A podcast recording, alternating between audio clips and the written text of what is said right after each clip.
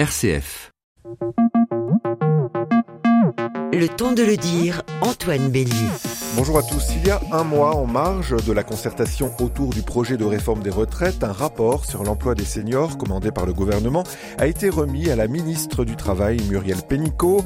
À l'heure de la question controversée, mais semble-t-il inévitable au vu des autres cas européens du report de l'âge légal de départ à la retraite et de l'allongement des trimestres cotisés, ce rapport émet une quarantaine de propositions pour développer le maintien en emploi des seniors, ou plutôt des travailleurs expérimentés. Cette euh, substitution lexicale peut relever de la langue, d'un gouvernement bien décidé à faire changer les mentalités. Il faut travailler plus et plus longtemps, mais ce vocabulaire au-delà des polémiques dit aussi quelque chose de pertinent. Les salariés les plus âgés sont des ressources de compétences, d'expérience, d'expertise dont on aurait tort de se priver. Pour parvenir à prendre en compte cela, il faut, comme le dit ce rapport, faire évoluer nos représentations liées à l'âge. On comprend bien qu'au travers de l'emploi des seniors, ce sont des questions de société essentielles qui nous sont posées, celles du lien intergénérationnel, mais aussi celles de notre rapport au marché du travail. Une réflexion pour réduire les discriminations liées à l'âge ne nous affranchit pas d'une interrogation à laquelle nous sommes tous renvoyés. Sommes-nous, en définitive, prêts à travailler plus longtemps? Jusqu'à 10h, c'est le temps de le dire sur RCF. Pour évoquer ces enjeux, deux invités, Jean-Paul Demergue, qui devrait nous rejoindre dans quelques minutes. Il est le responsable du plaidoyer chez Solidarité Nouvelle face au chômage. Et Annie Jolivet est là devant le micro du temps de le dire. Bonjour. Bonjour. Vous êtes économiste au Centre d'études de l'emploi et du travail du CNAM, le Conservatoire national des arts et des métiers. Vos travaux de recherche portent en particulier sur les pratiques en faveur de l'emploi des seniors et la situation des travailleurs âgés sur le marché du travail. Comme chaque jeudi, vos appels sont attendus au standard de l'émission. Qu'attendez-vous et qu'espérez-vous de la valorisation de l'emploi des seniors? Quelles limites faut-il pointer pour que cette valorisation ne soit pas une manière de sans cesse allonger le temps de travail? Vos témoignages et commentaires au 04 72 38 20 23 ou par écrit, par mail, le temps de le dire. Jusqu'à 10h, prenons le temps de le dire sur RCF. Alors Annie Olivier, pour commencer, pourquoi la France euh, est, selon un certain nombre de, de, chiffres qui nous sont communiqués, est à la traîne des pays de l'Union européenne en termes d'employabilité des seniors? Euh, alors à la traîne, il faut quand même un tout petit peu relativiser. On est effectivement en dessous de la moyenne européenne, euh, mais ce chiffre concerne le taux d'emploi des seniors, c'est-à-dire euh, les 55-64 ans euh, au plan statistique. Il faut quand même rappeler que si on prend les 55-59 ans, qui était la partie de, de, cette population qui était très touchée par les pré-retraites dans les années 80, 90 et 2000, on a beaucoup plus progressé que la moyenne européenne. En fait, ce qui entre guillemets plombe le chiffre, c'est le fait que notre taux d'emploi des 60-64 ans soit inférieure à la moyenne européenne. Donc c'est là-dessus qu'on a en fait euh, des marges de progression comparativement aux autres pays européens.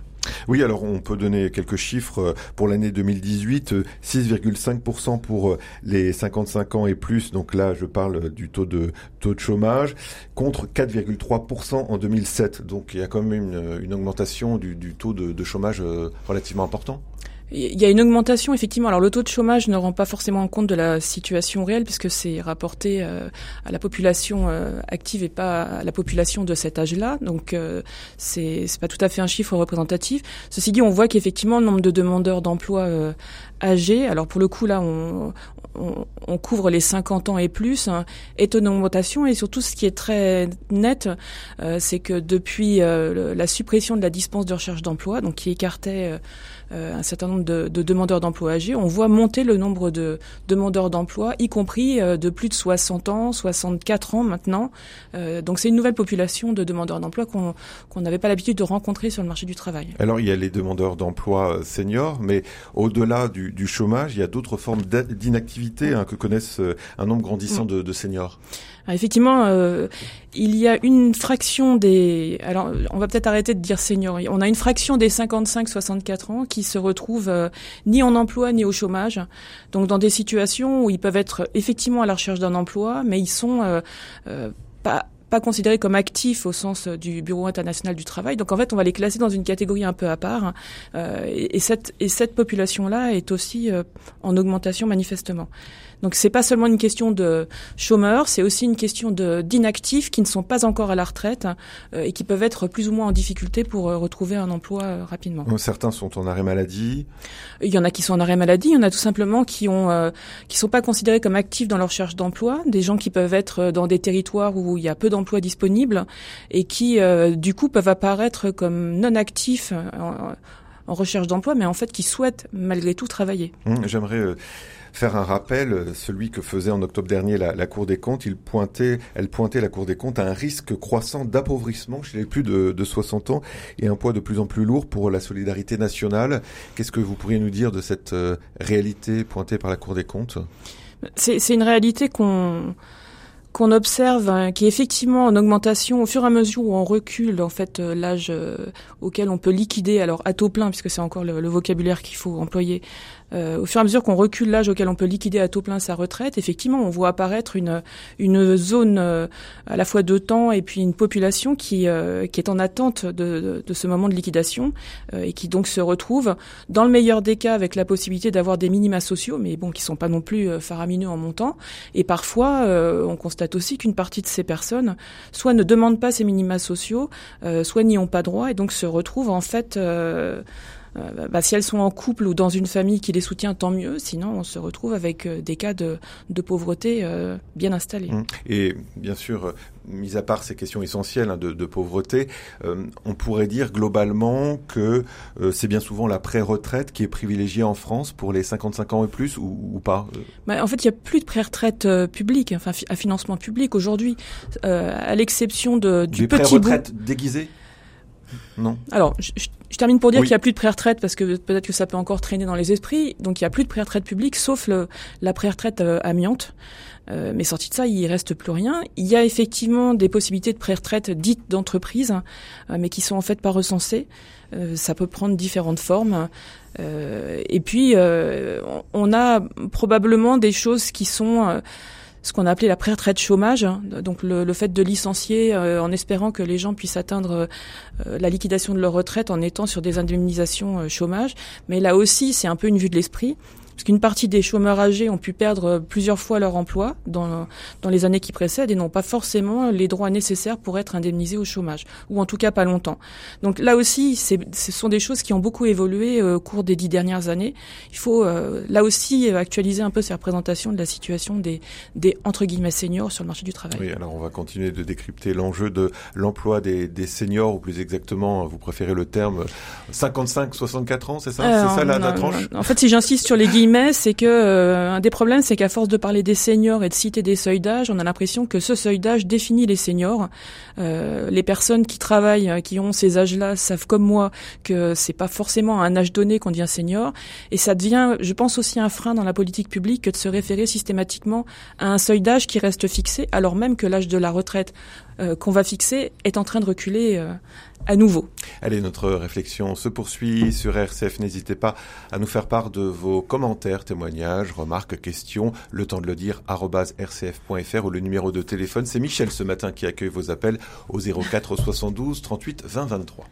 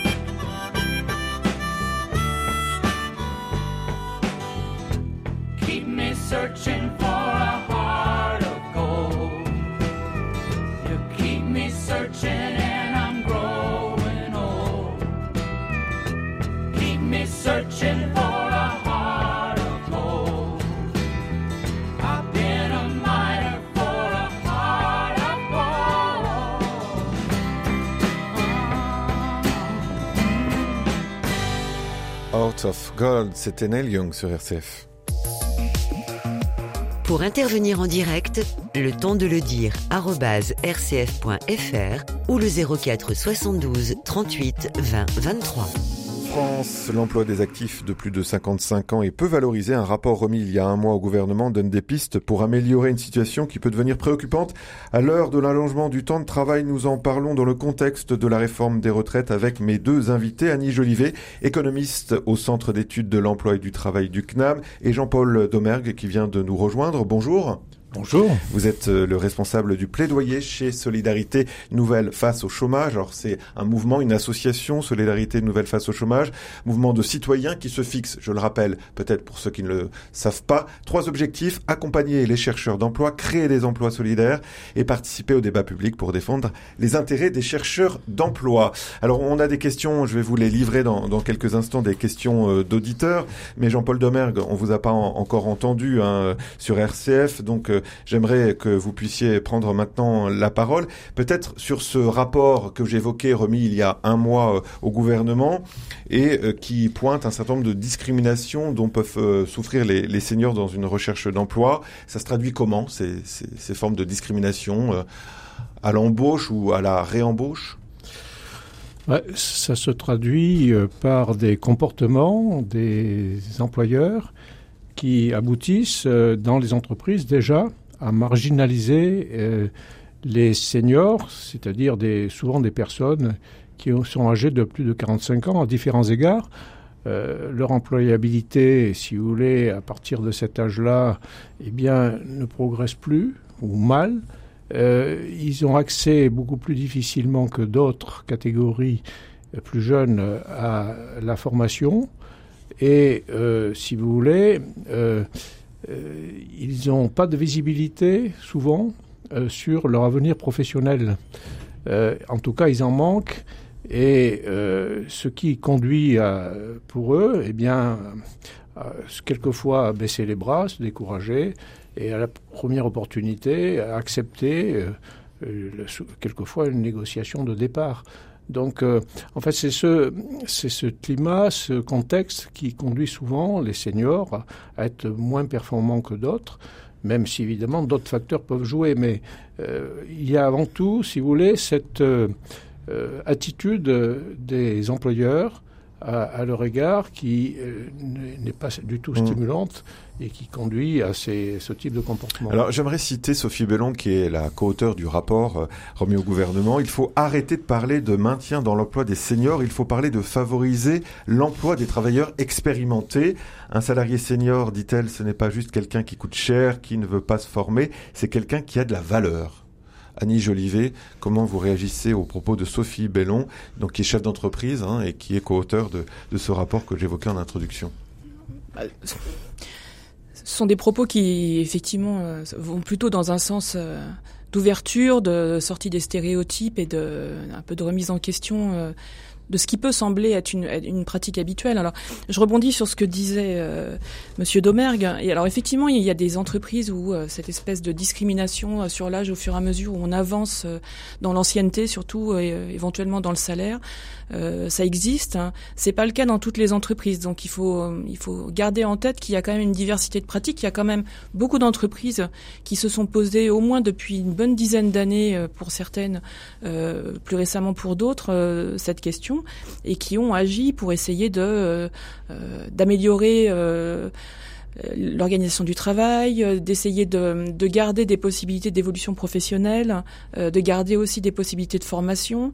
certaines ont réfléchi aussi aux questions de recrutement, puis il y a beaucoup d'associations et d'intermédiaires du marché du travail qui interviennent, qui peuvent aussi favoriser ça. À l'inverse, il y a des comportements qui se développent et qui sont peut-être plus problématiques qu'avant, notamment la euh, la masse de recrutement qui maintenant transite par les par des plateformes ou par des par des procédures un peu automatisées et qui, euh, par exemple, ont comme effet de beaucoup désavantager euh, les seniors dans, dans l'embauche. Mmh. Avec toutes les conséquences que ça peut avoir, on en parlait un peu dans la première partie de cette émission, euh, Jean-Paul Domergue, j'aimerais quand même vous faire réagir à ce que nous disions, et notamment en termes d'appauvrissement de cette catégorie de la, population, la catégorie des, seniors qui peut connaître des difficultés grandissantes, hein, c'est ce que pointait la Cour des comptes notamment. Oui, alors on sait que notamment un certain nombre de personnes euh, à la retraite ont des conditions de vie difficiles et sont euh, obligées de, reprendre une activité quand elles le peuvent. Donc c'est vrai que euh, certain nombre de seniors, si vous voulez, des, à la retraite, ont des conditions de vie difficiles et nous, dans les préconisations que nous avions faites lorsqu'on avait examiné cette question, on avait euh, souhaité, et d'ailleurs c'est repris par le rapport Bellon, que les personnes à la retraite on facilite leur reprise de travail et qu'il euh, y ait des possibilités d'acquisition de droits, sur, euh, alors que ce n'était pas, le cas jusqu'alors, bon, à, la retraite. Donc ça, c'est. Alors il y a deux dispositifs, hein, si j'ai bien compris. Il y a le dispositif de la retraite progressive, et puis il y a un autre dispositif, le cumul emploi-retraite. Oui. Annie Jolivet, est-ce que c'est une bonne chose finalement ces dispositifs? Alors, c'est, ce sont deux dispositifs qui sont quand même très différents, hein, parce que, alors dans les deux cas, il faut effectivement euh, avoir liquidé sa retraite, hein, ce qui pose la question des conditions dans lesquelles on la liquide. Est-ce qu'on la liquide parce que, par exemple, on n'a plus aucun moyen pour vivre et que c'est le seul moyen de se garantir un revenu que de passer euh, que de passer à une pension de retraite euh, Il faut voir si cette pension de retraite, puisqu'elle est prise éventuellement en anticipé, elle est suffisante pour pour vivre. Ensuite, la question que pose Monsieur Domergue, c'est euh, de la reprise du travail et de l'acquisition des droits. C'est vrai que c'est une solution qui peut être intéressante. Hein. Euh, la retraite progressive avait ça comme but à l'origine. Hein. Euh, vous étiez retraité, à l'âge entre guillemets normal, hein, euh, donc quelque part entre 60 euh, et 65 ans, et vous pouviez reprendre une activité à temps partiel avec la perception du coup d'une fraction de votre pension, tout, bon, tout ça étant soumis à l'accord de l'employeur et à l'accord de la de la Caisse nationale d'assurance vieillesse. Donc ça c'est une possibilité. maintenant la retraite progressive, l'âge d'accès c'est 60 ans, donc c'est deux ans avant l'âge euh, d'ouverture des droits à taux plein. Euh, ce qui veut dire que si vous prenez ce dispositif-là et que entre guillemets, vous n'arrivez pas à travailler à temps partiel suffisamment pour combler la décote que vous subissez. Enfin, je sais pas si je suis claire, mais vous allez partir deux ans avant et, au maximum. Donc, si vous n'avez pas atteint 62 ans, vous allez subir une décote.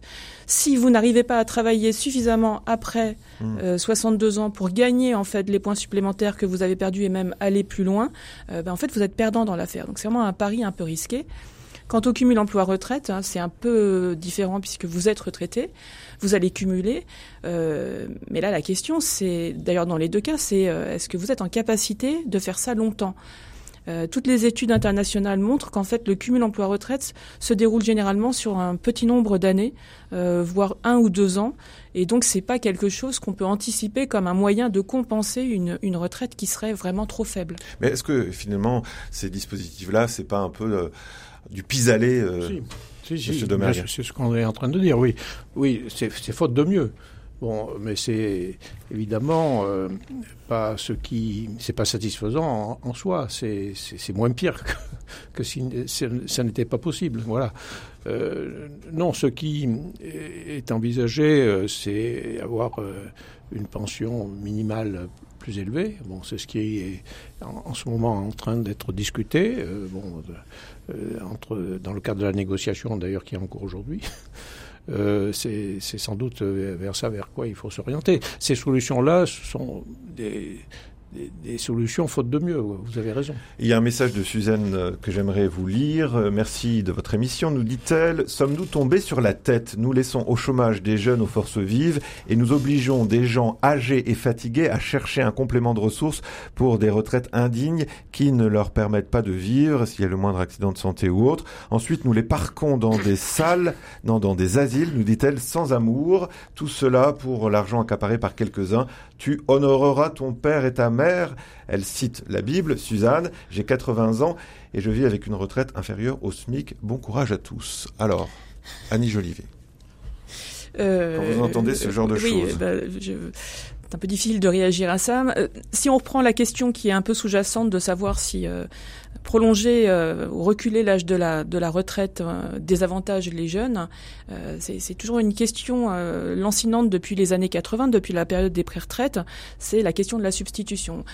il semble, au vu des études, alors bon, je, je, cite les études, ça peut sembler très très gênant comme euh, comme position, mais en gros, il n'y a pas forcément incompatibilité à, à la fois maintenir des jeunes et avoir des gens qui travaillent plus longtemps. Il y a un certain nombre d'activités économiques aujourd'hui qui n'attirent pas les jeunes et qui, si on ne laisse pas la possibilité, à la fois parce qu'ils seraient en santé, parce que l'organisation du travail le permettrait, euh, si on laisse pas la possibilité à des gens de travailler plus longtemps, c'est des activités qui peuvent être en grand danger.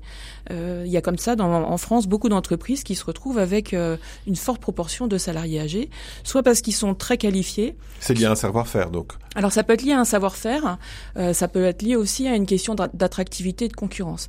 Si vous prenez euh, l'horlogerie, par exemple, dans la dans la toute la partie qui est frontalière avec la Suisse, euh, beaucoup de jeunes sont formés dans ce secteur-là, mais ils partent tous en Suisse parce que les, les, emplois sont mieux rémunérés. Donc en fait, reste en France des entreprises qui ont besoin de salariés et pour le coup qui se retrouvent plutôt avec des salariés âgés. Donc vous voyez que dans ces cas-là, il n'y a pas forcément incompatibilité à, à la fois avoir des jeunes euh, et d'ailleurs dans ces métiers-là, on embauche et, euh, et avoir des seniors qu'on maintient en emploi. Oui, il ne faudrait pas accentuer une forme de concurrence entre jeunes générations et générations plus plus âgées. Vous vous êtes d'accord, Jean-Paul Demergue? Oh, Je suis absolument d'accord. Euh, ça, a été d'ailleurs euh, étudié dans les pays du Nord où les personnes âgées peuvent travailler plus longtemps. Et euh, si vous voulez, ça n'empêche pas que le chômage des jeunes est très faible.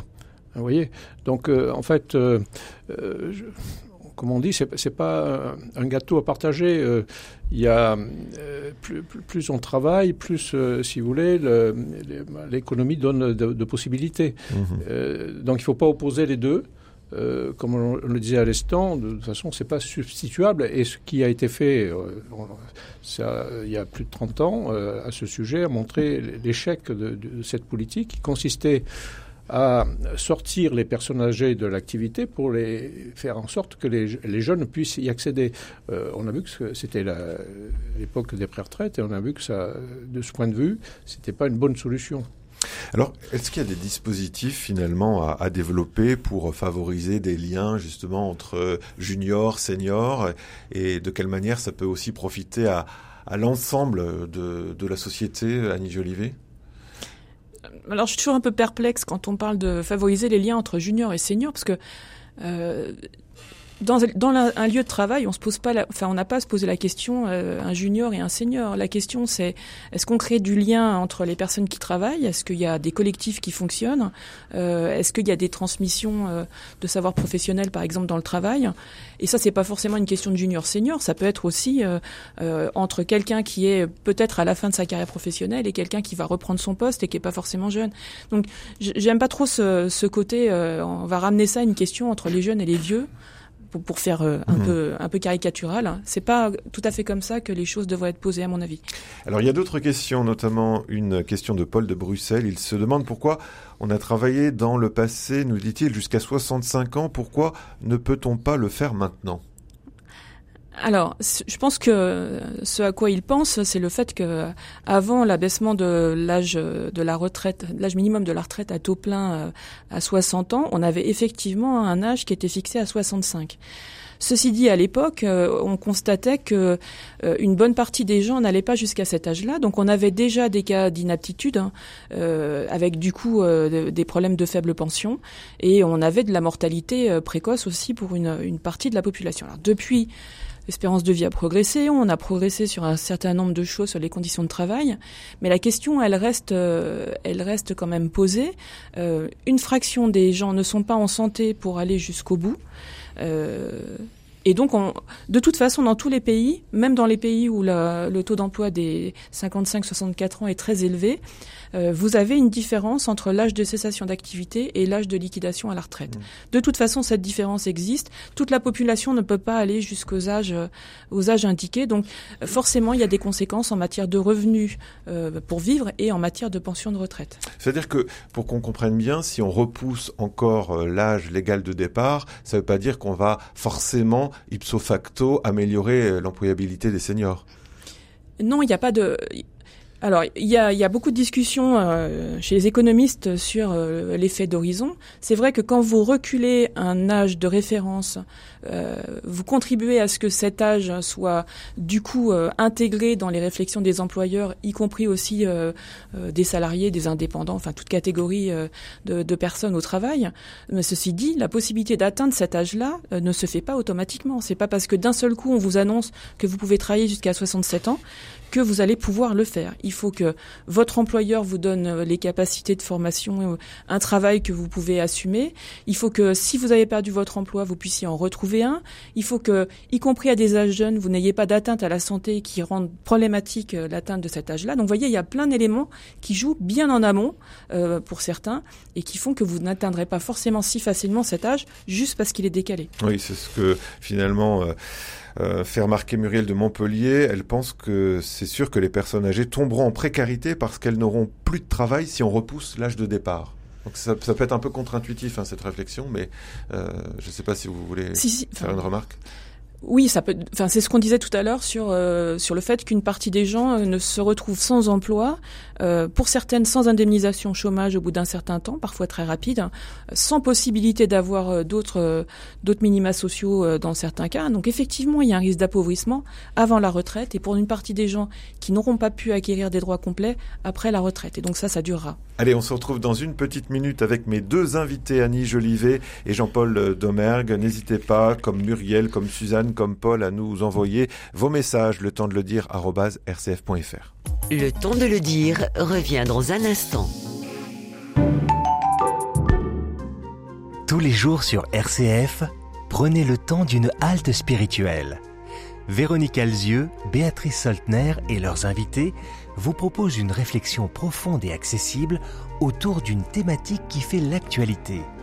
Halte spirituelle, du lundi au vendredi à 15h et 20h45. Aujourd'hui, de nombreux parents et grands-parents souhaitent transmettre leur foi à leurs enfants ou petits-enfants. Mais comment s'y prendre? À partir de quel âge? Avec quels outils?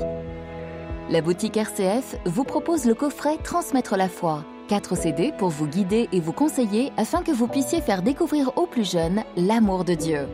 Pour plus de renseignements, appelez le service auditeur au 04 72 38 62 10.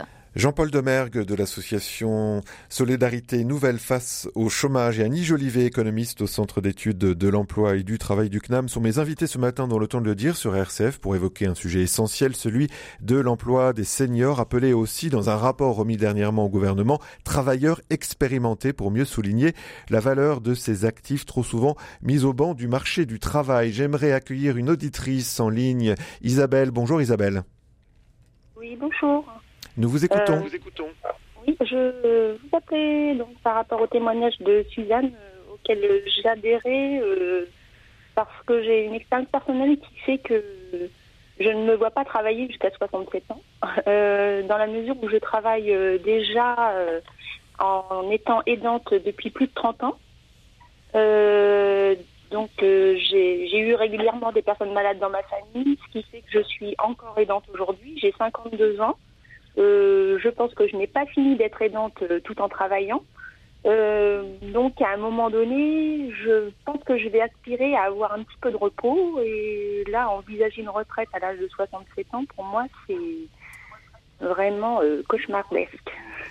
Merci beaucoup Isabelle pour ce témoignage auquel je vais faire réagir mes, invités, Jean-Paul Demergue, Annie Jolivet. Ça pose la question, euh, entre autres, hein, de la pénibilité euh, oui, bien sûr. Alors, cette question de la pénibilité, vous savez qu'elle est au centre de la discussion aujourd'hui sur le projet de loi de réforme des retraites. Euh, les organisations qui sont prêtes à envisager le, nouveau dispositif à point sont très attachés à faire évoluer cette question. Euh, donc c'est central dans, les discussions aujourd'hui. Et selon ce qui sera décidé, évidemment, euh, ces situations pourront être plus ou moins bien prises en compte. Oui, c'est-à-dire que c'est pas parce qu'on veut bâtir un système universel qu'il ne faut pas prendre en compte les particularismes, même si ça peut mm. paraître un peu paradoxal. Annie Jolivet alors je suis d'accord, il, y a la question de la pénibilité, mais en fait, euh, Isabelle mentionnait qu'elle était aidante. Donc dans mon esprit, aidante veut dire qu'elle a un travail euh, par ailleurs et qu'elle aide des personnes de sa famille qui se retrouvent euh, en difficulté de santé.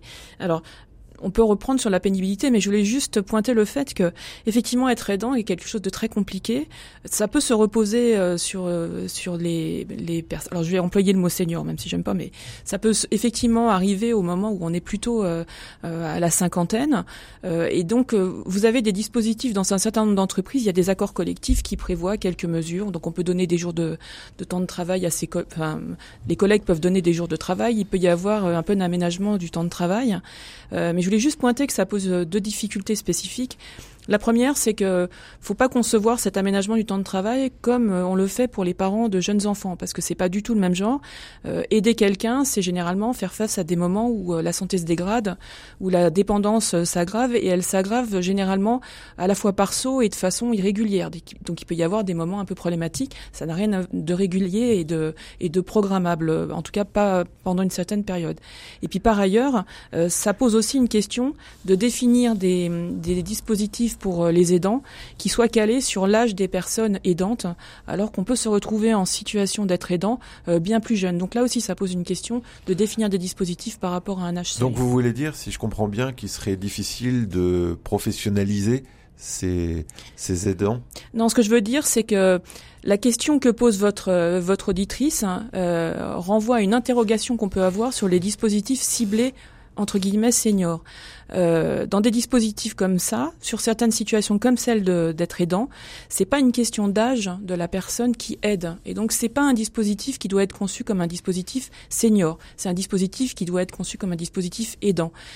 Par contre, il peut y avoir des dispositifs qui sont plus spécifiquement destinés aux seniors, comme par exemple des dispositifs qui réduiraient le temps de travail en fonction de l'ancienneté euh, dans des postes euh, euh, avec des exigences physiques ou des exigences psychosociales très élevées. En tout cas, notre districe témoigne, et il y aurait sûrement d'autres témoignages en ce sens, qu'elle ne souhaite pas travailler, elle le dit, jusqu'à 67 ans. Alors aujourd'hui, officiellement, on n'est pas arrivé à, à cet âge limite, mais... Non, non, je le, je le citais parce que c'est aujourd'hui l'âge maximum euh, dans la fonction publique pour la plupart des emplois. Euh, dans le privé, ça pourrait être 70 ans. Hein. Mmh. Euh, donc, d'ailleurs, il n'y a pas de l'âge limite. Hein. c'est simplement l'âge auquel l'employeur a le droit de vous mettre à la retraite, même si vous n'êtes pas d'accord. Donc, tout le monde n'a pas effectivement envie d'aller jusqu'à cet âge-là. Et ça repose d'ailleurs la question de savoir euh, dans quel emploi on se voit euh, vieillir et, et, travailler plus longtemps.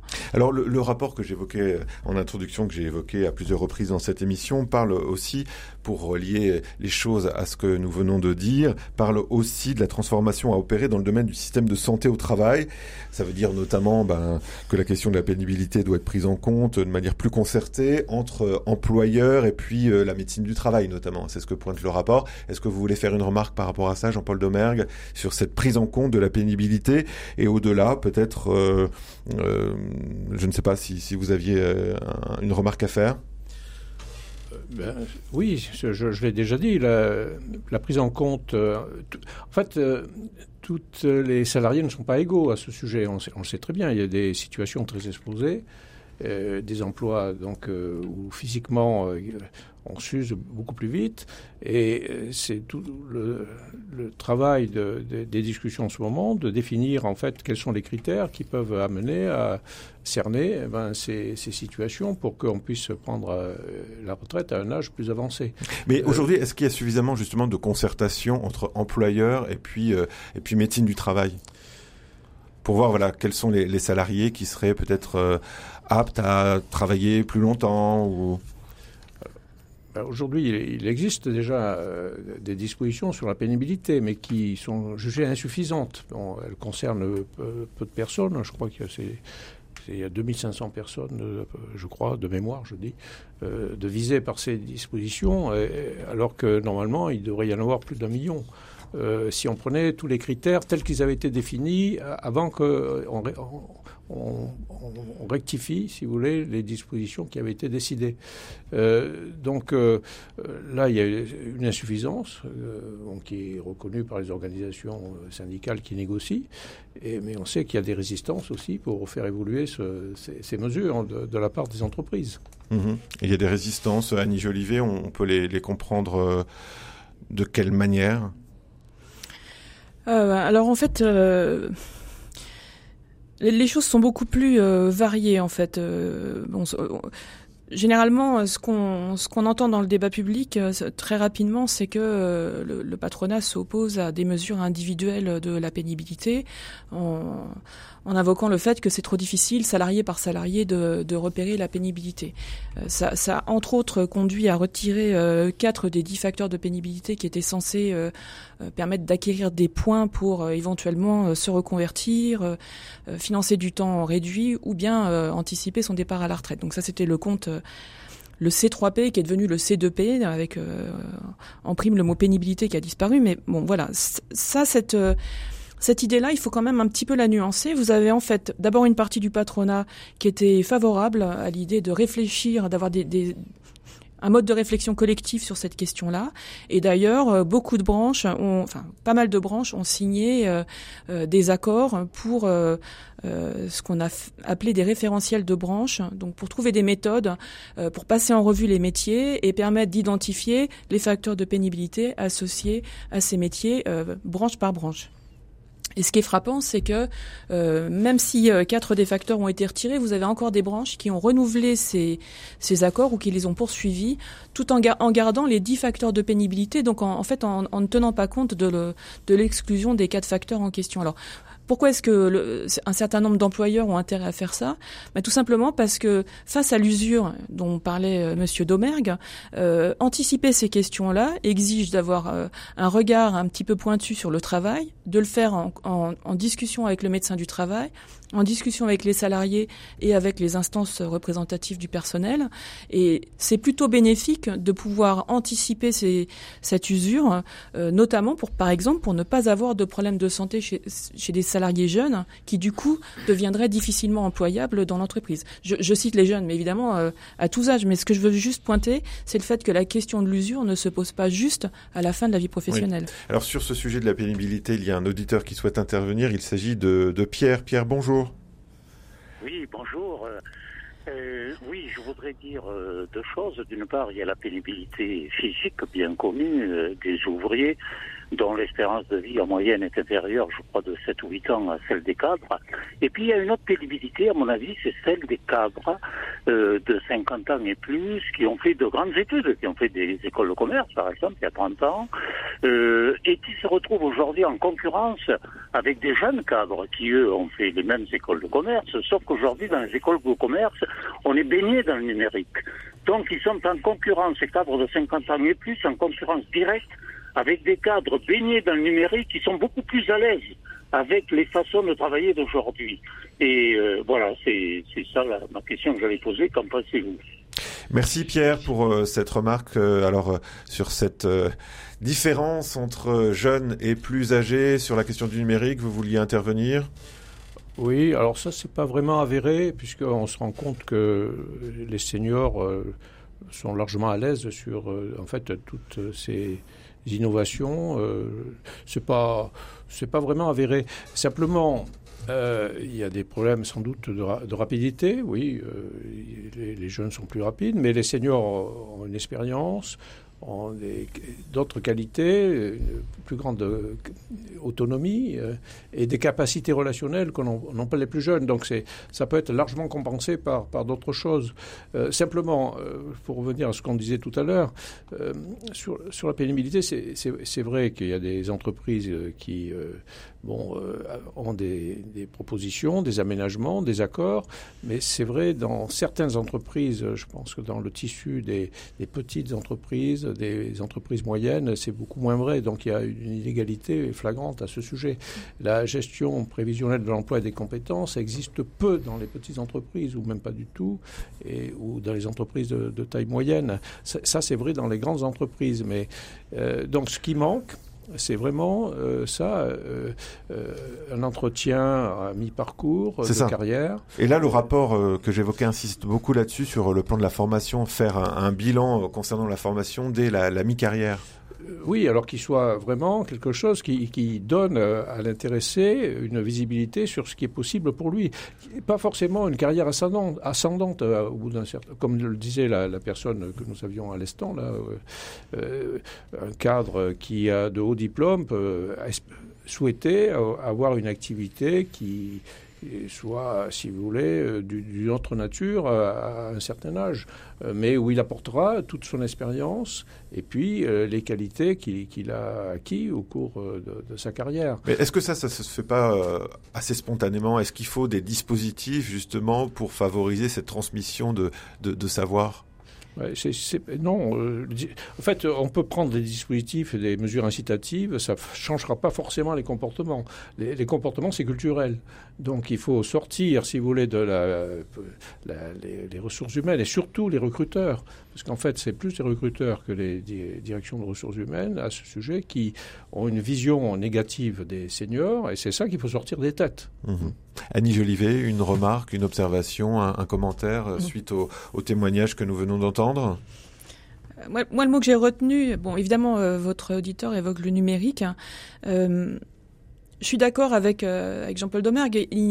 on peut pas dire aujourd'hui, enfin, il faut quand même rappeler que les générations qui arrivent aujourd'hui à 50 ou 55 ans sont des générations qui si leur emploi leur a permis d'être en contact avec le numérique, elles ont connu le numérique. Enfin, l'informatisation, on est tous passés par là.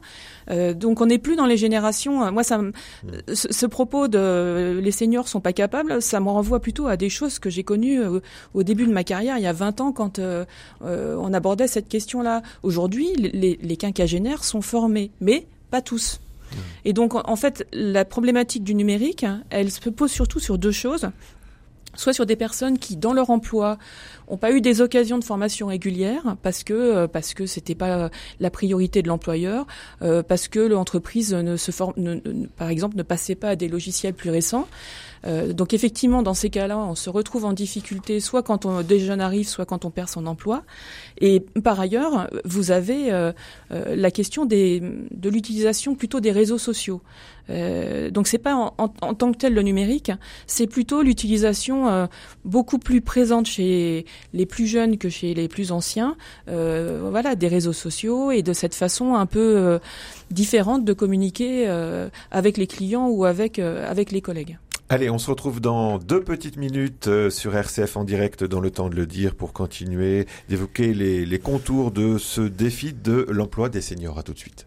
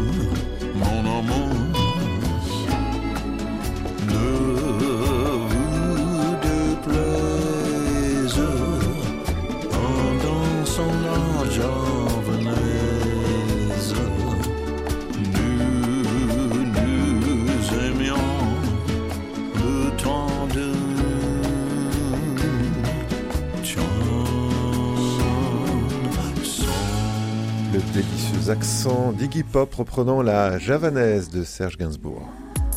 Votre rendez-vous d'actualité du matin, c'est le temps de le dire sur RCF. La réforme des retraites au défi de l'emploi des seniors, ce titre d'un article paru récemment dans le journal Le Monde résume bien l'enjeu du sujet central qui nous préoccupe, que nous décryptons depuis 9h ce matin avec mes invités, Jean-Paul Domergue de l'association Nouvelle Solidarité face au chômage et Annie Jolivet, économiste au Centre d'études de l'emploi et du travail du CNAM. André est en ligne, il me semble, avec nous. Il est en ligne depuis Bruxelles. Bonjour André.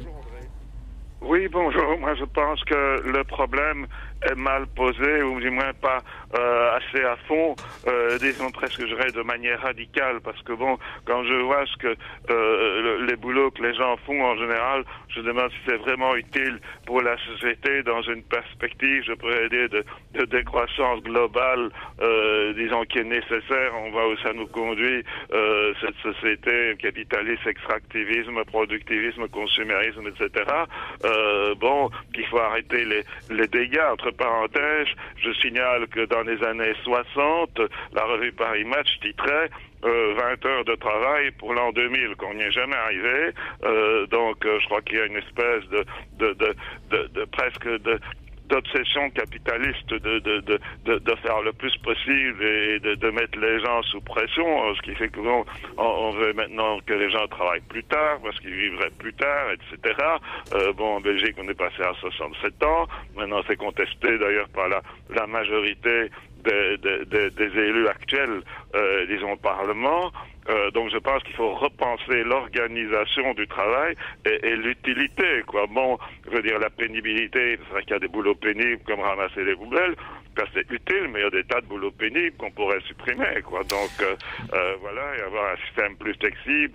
Pour des autres réflexions, je veux dire, je, rapporte à des auteurs comme Paul Ariès qui ont un peu étudié la, la question. Quoi. Merci voilà. beaucoup pour cette intervention, André de Bruxelles. Alors il faut repenser, comme le dit André, plutôt l'organisation du temps de travail, voire réduire le temps de travail, plutôt que de vouloir allonger sans cesse euh, le, le, le, le travail, Annie Jolivet?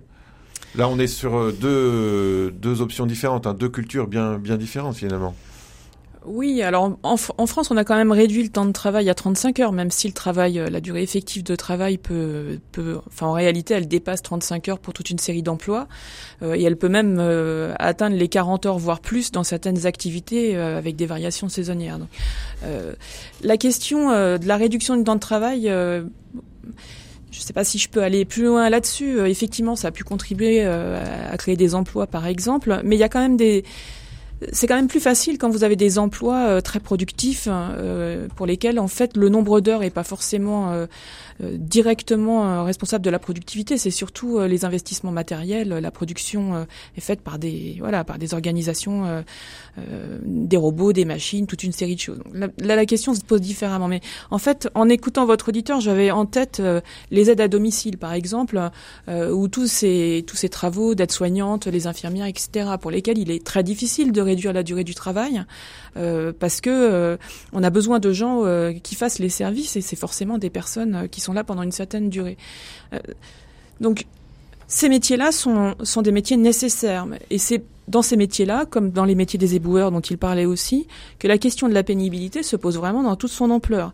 Euh, est-ce qu'on a des moyens, en organisant le travail, de faire en sorte que, que la charge physique et la charge mentale éventuellement soient moins fortes? Est-ce qu'on a des moyens pour les éboueurs C'est quand même un exemple type. Hein. Est-ce qu'on n'a pas les moyens d'avoir des comportements collectifs qui soient tels qu'on n'ait pas autant de travail difficile à faire par les éboueurs? Passer des heures et des heures à ramasser des choses qu'on aurait pu jeter différemment, c'est effectivement pas la même chose de ramasser à la main, enfin de balayer des rues, euh, ou de, ramasser euh, des containers euh, avec des roulettes qu'on peut mettre sur un sur un, un, système de levage automatique. Donc là aussi, il y a des emplois qui sont très nécessaires, qui sont aujourd'hui très pénibles, pour lesquels il y a moyen d'améliorer les choses dans les entreprises ou dans les administrations, et aussi par des comportements collectifs, peut-être plus respectueux de l'environnement aussi. Alors pour le rapport dont nous parlions, dont nous avons parlé durant cette émission, il est essentiel, je cite, de faire évoluer les représentations liées à l'âge. Est-ce que c'est pas une manière, et finalement c'est un peu aussi euh, le sens euh, d'une question que peuvent euh, se poser un certain nombre d'auditeurs. Est-ce que c'est pas une manière de faire passer la pilule justement de cette question controversée de l'allongement du temps de travail, c'est-à-dire faire évoluer nos représentations, mais en gros voilà, soyez prêts à travailler plus longtemps. Oui. Je pense que, enfin, ce que aussi André sans doute voulait souligner, c'est en fait quel est le sens du travail? Euh, souvent, en fait, euh, les, gens en général veulent travailler. Euh, nous, à Solidarité Nouvelle face au chômage, on côtoie des personnes sans emploi. Et contrairement aux clichés répandus, ces, personnes n'ont qu'un désir, c'est de, travailler, quel que soit leur âge, parce que on a besoin d'être utile, ça structure l'existence, le travail. Mais faut-il qu'il ait un sens?